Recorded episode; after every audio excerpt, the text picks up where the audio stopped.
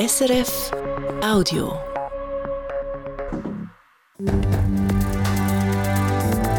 SRF 1, jetzt mit dem Regionaljournal. Regionaljournal Zürich Schaffhausen. Es ist omnipräsent. Ein Zeitfresser macht süchtig und kostet einem viel Nerven. Smartphone. Das heisst, du scrollst eine Timeline aber hast dann Kriegsbilder, hast irgendwie noch 15 Mails, die du nicht beantwortet hast, hast einen riesen Stress. Was machen gegen den riesen Stress, den Smartphone und Co. so der Lieblängtag generieren? Ein Gespräch über digitale Gesundheit mit der Zürcher Autorin und Psychologin Anna Miller. Zuerst geht es aber noch um teure Businesswohnungen in der Stadt Zürich, wo es immer mehr davon gibt. Und ein legendäres Eisenwarengeschäft im Zürcher Seefeld, das muss zumachen muss. Dann noch der Blick auf den Rasen. Der FC Zürich spielt auswärts gegen Luzern. Zur Halbzeit steht es 0 zu 0. Das Wetter morgen, es bleibt wechselhaft bei milde 13 Grad. Am Mikrofon Fanny Kerstein.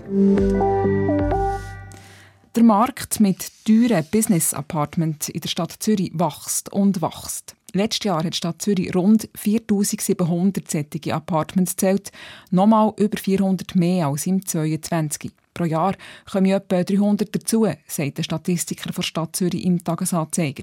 Die Wohnungen werden auf Zeit vermietet an Geschäftsleute, Touristinnen oder als Zwischenlösung. Die Preise sind verglichen mit normalen Wohnungen bis zu 40 Prozent teurer, sagen Fachleute in der Zeitung. Ein Studio Wiedeke mit 24 Quadratmetern kostet zum Beispiel fast 3'500 Franken pro Monat.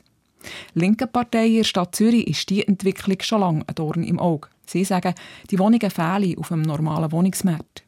In Zukunft sollen darum so Business-Apartments in Wohnzonen verboten sein. Gegen diese geplante Änderung sind aber Rekurs eingegangen. Das Verfahren ist seit dem 22. vor dem Verwaltungsgericht hängig. Der legendäre Isenmeier im Zürcher Seefeld, ein Geschäft, das vom Schrübli über die Knoblauchpresse bis zum Schleifpapier alles gegeben hat für den Haushalt und Handwerker, der Isenmeier geht zu, nach fast 90 Jahren. Das meldet heute die NZZ. Das Geschäft, das eigentlich schon länger Plattner AG heisst, hat von der neuen Hausverwaltung Kündigung bekommen. Hintergrund ist offenbar ein Streit um Mietzinszahlungen, respektive um einen Zeitpunkt, wenn genau der Mietzins fällig ist. Beide Parteien haben darüber unterschiedliche Ansichten. Ein Termin bei der Schlichtungsbehörde hat die Hausverwaltung abgesagt, sagt ein heutiger Mitinhaber vom Isenmeier in der Zeitung. Darum geht die Verhandlung jetzt direkt vor den Richter. Die Schweizer Jungsozialisten brauchen einen neuen Präsidenten oder eine neue Präsidentin. Der Zürcher Kantonsrat Nicolas Sigrist tritt im Juni ab. Das hat er heute am Schluss der Parteiversammlung zu Bümplitz gesagt. Nach fünf Jahren in der Geschäftsleitung sei der Zeitpunkt gekommen, zu einer jüngeren Generation Platz zu machen, heisst es in der Mitteilung. In der Stadt Zürich hat der 27-jährige Student mit einer Initiative zu reden gegeben. Die hat verlangt, dass Zürich autofrei soll werden Das Bundesgericht hat diese Initiative 2020 für ungültig erklärt. Die 90-jährige Frau, die am Freitagabend bei einem Unfall zu Kloten schwer verletzt worden ist, ist gestern Abend im Spital gestorben. Das schreibt heute die Kantonspolizei Zürich. Passiert ist der Unfall beim Flughafen Zürich.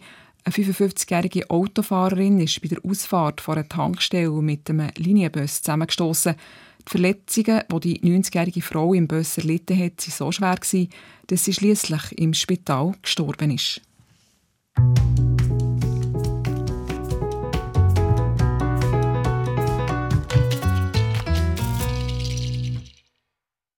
Wer kennt es nicht? Man muss vielleicht warten, der Griff zum Handy.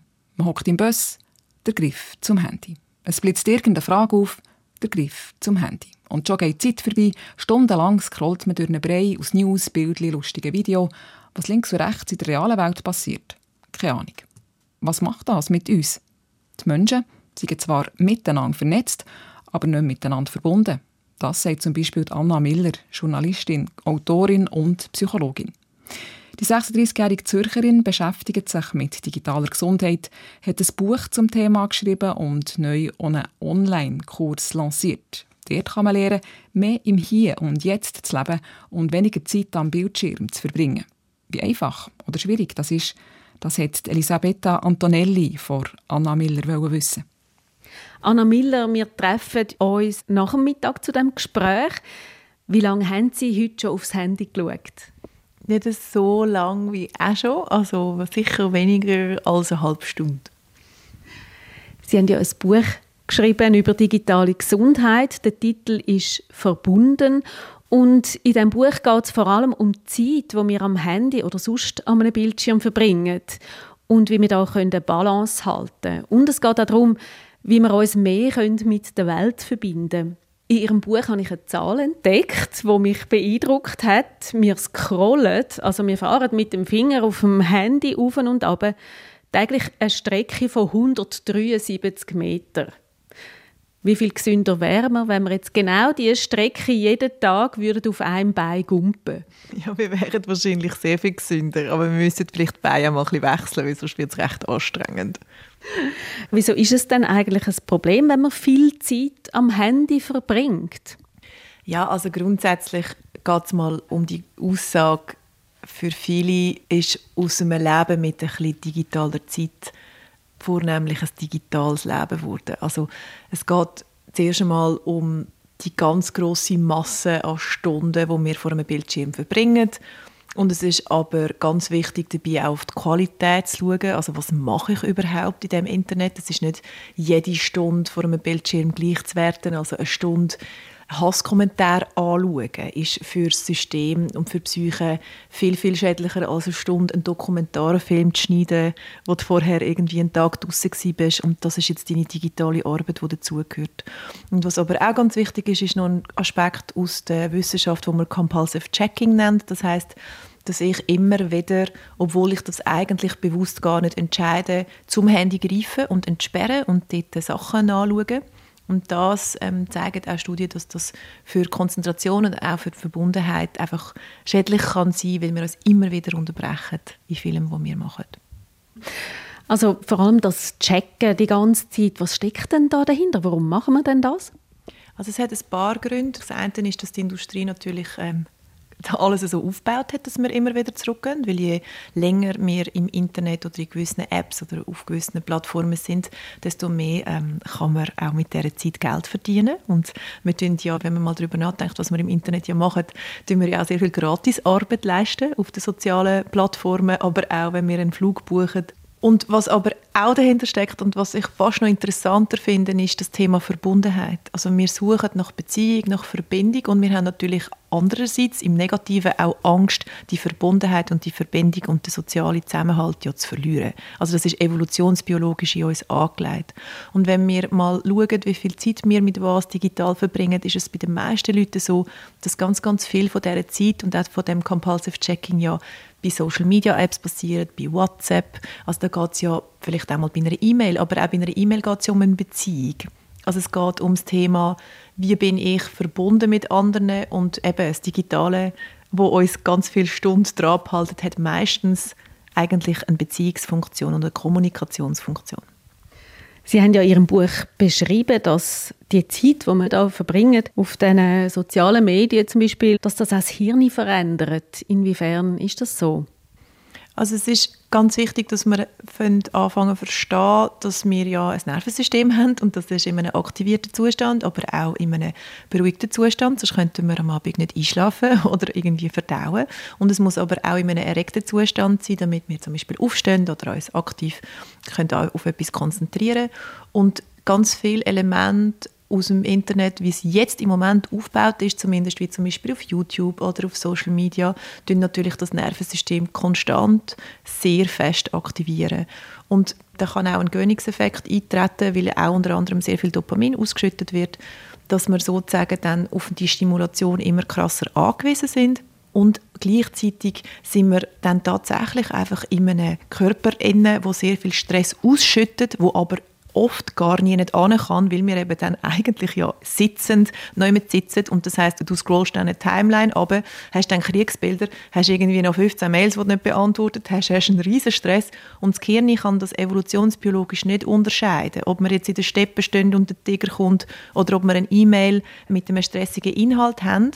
Und wenn es aber dann am Schluss des Tages so ist, dass wir dann in so einem Zustand dann mit rasendem Kopf sozusagen gehen versuchen zu schlafen, dann ist es auch normal, dass es eher zu Angstzuständen kommt, dass man schlechter schlafen und darum ist es auch so ganz, ganz wichtig, je digitaler wir präsent sind, dass wir auch einen Gegenimpuls steuern und dass wir zum Beispiel den Körper viel mehr bewegen und viel mehr Ruhepausen haben, dass das äh, Nervensystem wieder runterfahren kann.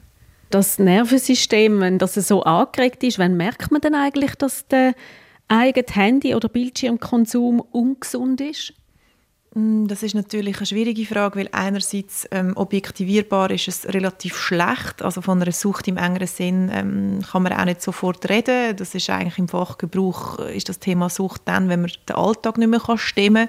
Ich würde trotzdem sagen, dass ganz viele Menschen ja körperlich und intuitiv ja spüren, vielleicht einmal in sich hineinhören, körperliche Anspannung, Nervosität, wenn man zum Beispiel merkt, dass man für nichts mehr den Kopf hat ähm, oder dass man einen Herzrasen hat oder dass man vielleicht auch gegenüber Mitmenschen ungeduldiger reagiert oder eben im Gegenzug müder ist, ähm, so, eine, so eine geistige und emotionale Ermattung.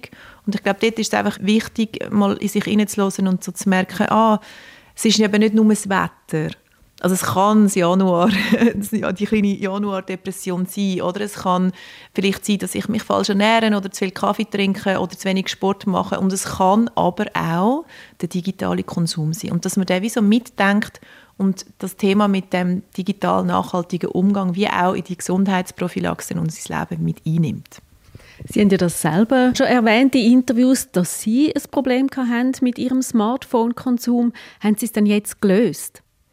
Ich würde nicht sagen, dass ich es gelöst habe, weil ich dann wahrscheinlich in dieser aktuellen Aufmerksamkeitsökonomie gar nicht mehr existent wäre. Oder weil einerseits ist ja mein eigener Umgang damit das Thema, aber ich lebe nach wie vor in einer Industrie oder in einer gesellschaftlichen und wirtschaftlichen Realität, wo ja nach wie vor alle Tricks anwendet, um mich ähm, digital und am Smartphone zu behalten.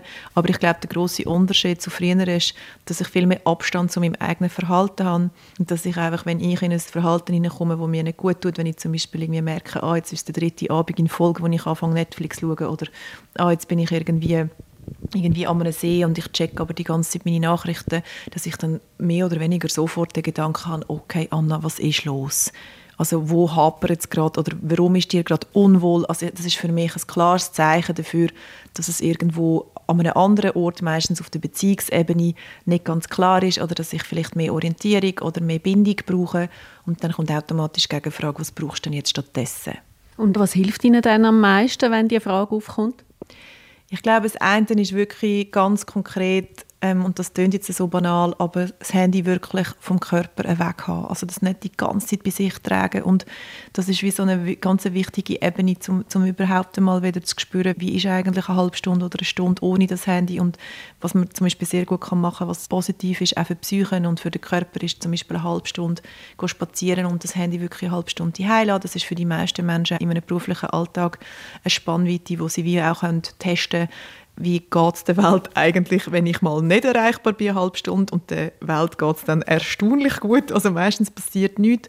Und aber gleichzeitig wollte ich darauf hinweisen, es ist völlig normal, dass wir mittlerweile so oft digital in Kontakt sind, dass schon eine halbe Stunde, so lächerlich das für gewisse vielleicht jetzt tönt, tatsächlich eine reale emotionale Bedrohung kann sein, weil es geht schlussendlich um Bindung und dass wir uns eben dort, und das wäre mein zweiter Tipp, wirklich nochmal in uns gehen und sagen, okay, welche von meinen Beziehungen sind stabil und was ist emotional nachhaltig und wie kann ich auch digital kommunizieren, dass es emotionale Sicherheit gibt.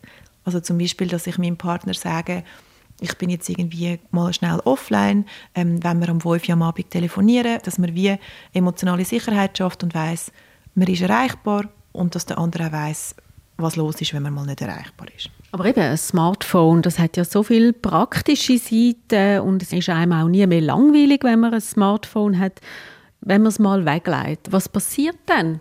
Man hat einfach mal Ruhe, man hat einfach mal einen Schnuff und das ist ja wie, wenn man würde sagen, ah, man muss jede, jede Minute einen Kühlschrank und den Kühlschrank aufmachen. Also man kann schon ein paar Mal am Tag essen, aber irgendwann muss man eben mal nicht essen und irgendwann muss man auch mal schlafen und irgendwann muss man auch mal können in einem Raum sein und man hat eben nicht immer jemanden, der an einen anredet. Oder? Und ich glaube, wenn man zwölf Stunden am Tag am Times Square würde stehen oder wenn man irgendwie jemandem würde sagen, hey, magst du einen Freund haben, der neben dir sitzt und 24 Stunden auf dich einredet, dann würde ja jeder irgendwie lachen und sagen, du, nein, Moment, mal schnell, also so eine Stunde am Tag brauche ich schon akustisch meine Ruhe. So. Und es ist ja wie das Gleiche im Digitalen. Also es schwätzt ja so vieles an uns an. Und da ist es einfach einmal gut, die Türen zuzumachen und mal sagen, hey, und jetzt eine halbe Stunde schwätzt jetzt einfach mal niemand. Zu Ihrem Buch gibt es ja jetzt auch einen Kurs zum Lernen, wie man das kann umsetzen kann. Der findet aber vor allem am Bildschirm statt. Das ist doch ziemlich paradox. Also der findet eben nicht am Bildschirm statt, sondern der ist digital, wo man kann digital konsumieren kann. Ich habe ähm, sehr fest darauf geachtet, dass man eben nicht am Bildschirm ist, darum habe ich keine Videos aufgenommen, sondern es sind Audio-Elemente, die man kann hören kann und auch ein analoges Workbook, das man heimgeschickt bekommt. Also es ist mir sehr wichtig gewesen, dass man sozusagen haptische und ähm, auditive Elemente hat und ähm, ein bisschen freier ist und gleichzeitig geht es um einen nachhaltigen Umgang mit dem Digitalen und das Leben wird nicht weniger digital in Zukunft und ich glaube, es geht bei dieser Frage eben auch darum, wie man das Digitale schöner und verbundener kann gestalten. Also das ist nicht ein Entweder-Oder. Wie groß ist das Interesse an diesem Kurs?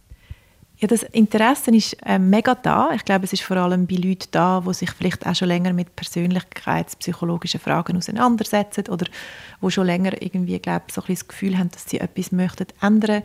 Ähm, und ich habe vor allem auch das Gefühl, dass es ein guter Kurs ist, eben für Menschen, die, die in mehr Verbundenheit kommen mit sich und anderen und ja, wo vielleicht auch auf der Suche sind nach Menschen, die sich vielleicht ähnlich fühlen oder wo vielleicht auch wieder ein bisschen bewusster durchs Leben gehen und Digitalität eben auch vielleicht ein bisschen nachhaltiger mitgestalten. Gibt es auch Eltern, die sich Tipps holen zum Handykonsum von ihren Kindern? Also das gibt es ganz oft. Also das ist eigentlich wie so eine von der, von der, von der Hauptfragen, die dann irgendwie kommt, wenn ich irgendwo auftrete. Ähm, und was sagen Sie denen? Also erstens finde ich es wichtig zu sagen, ich bin keine Pädagogin, ich bin Psychologin und, und ich finde die Frage sehr, sehr wichtig und was ich aber gleich, wenn nicht noch fast wichtiger finden, ist, dass die Person, die die Frage stellt, sich mit nimmt und sagt, okay, Moment mal schnell, also Menschen handeln in einem System inne und die Kinder wären nicht an dem Punkt oder die Jugendlichen, wenn nicht ein System um sie herum wäre, wo ihnen eine gewisse digitale Obsession vorlebt und wo auch, glaube ganz viele Räume noch nicht klar definiert sind, wie macht man was und warum. Und ich glaube, bei Jugendlichen ist es auch genau wie bei uns Erwachsenen ganz fest das Thema von sozialer Sicherheit, von emotionaler Sicherheit. Und deswegen finde ich, müssen wir eigentlich weniger über den Handykonsum reden, sondern vielmehr eben über Verbundenheitsstrukturen und emotionale Sicherheit und Freundschaft und Zugehörigkeitsgefühl. Anna Miller, wir kommen schon fast zum Schluss von unserem Gespräch. Wenn man jetzt total inspiriert ist von dem, was Sie über die digitale Balance sagen, was ist der erste Schritt, den man machen kann, um zu dieser Balance zu kommen? Also ich nehme jetzt ganz etwas Banales, was aber wirklich wichtig ist, einen analogen Wecker kaufen. Und das hat ganz fest damit zu tun, mit der Idee, dass man sagt, Raum und Zeit gehört einmal mehr. Und Raum und Zeit hat eine Schranke und hat eine Tür und es geht bei digitaler Achtsamkeit ja auch vermehrt ein bisschen darum, von dem passiven, aufnehmenden, konsumierenden, reagierenden auch mal in einen, in einen Zustand zurückzukommen, wo man sagt, was stimmt eigentlich für mich und wann will ich wie, wem antworten und wo gibt es Grenzen und wie geht es mir eigentlich wann mit was. Und ich glaube, dass man die erste und die letzte Stunde vom Tag zumindest in Ruhe einfach mit sich oder mit der Umgebung kann starten, wo wirklich real um einen herum ist kann schon mal sehr viel Ruhe ins Leben bringen und einen guten Start ermöglichen. Also fort jetzt mit dem Kästchen, das kann ich mir auch gerade hinter die Ohren schreiben. Das ist die Autorin und Psychologin Anna Miller, die das Gespräch geführt hat, Elisabetta Antonelli.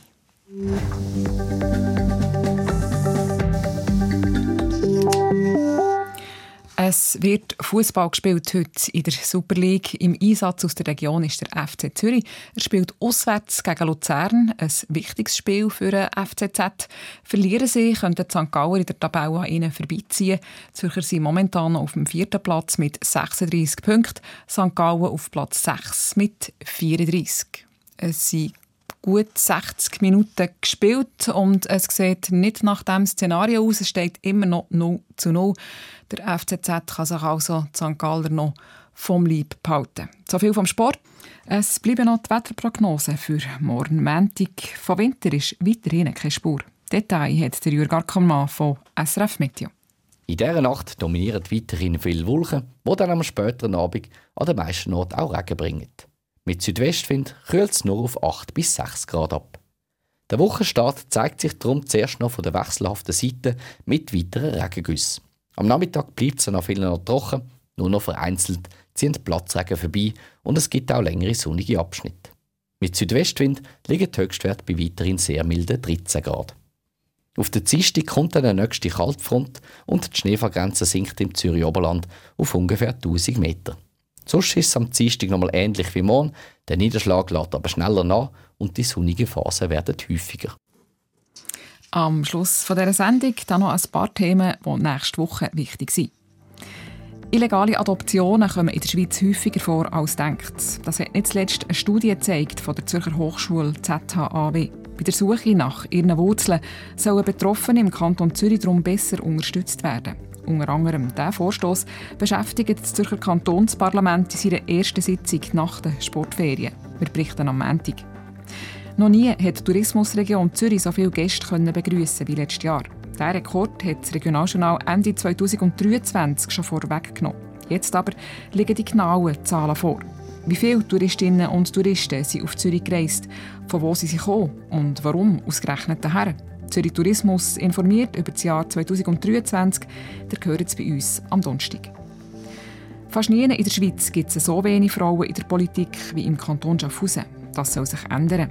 Schaffhauser Politikerinnen wie Nina Scherrer von der FDP oder die SVP-Regierungsrätin Cornelia Stamm-Hurter machen sich stark für mehr Kolleginnen in ihren Reihen. Wie wollen sie das erreichen und was unternehmen Parteien für die Frauenförderung? Das gehört bei uns nächste Woche. Und die ganze nächste Woche haben wir in unserer Februarserie spannende Leute im Interview. Gerade am Montag ist es Florence Schelling, ehemalige Torhüterin von der Frauen-Eishockey-Nationalmannschaft, wertvollste Spielerin und Olympia-Bronzegewinnerin 2014. Warum sie ihre Schlittschuhe definitiv hat an Nagel gehängt und wie sie heute anderen hilft, sich besser zu fokussieren, das gerade am Montag. Und das war es für heute. Am Mikrofon und verantwortlich für die Sendung war Fanny Kirstein.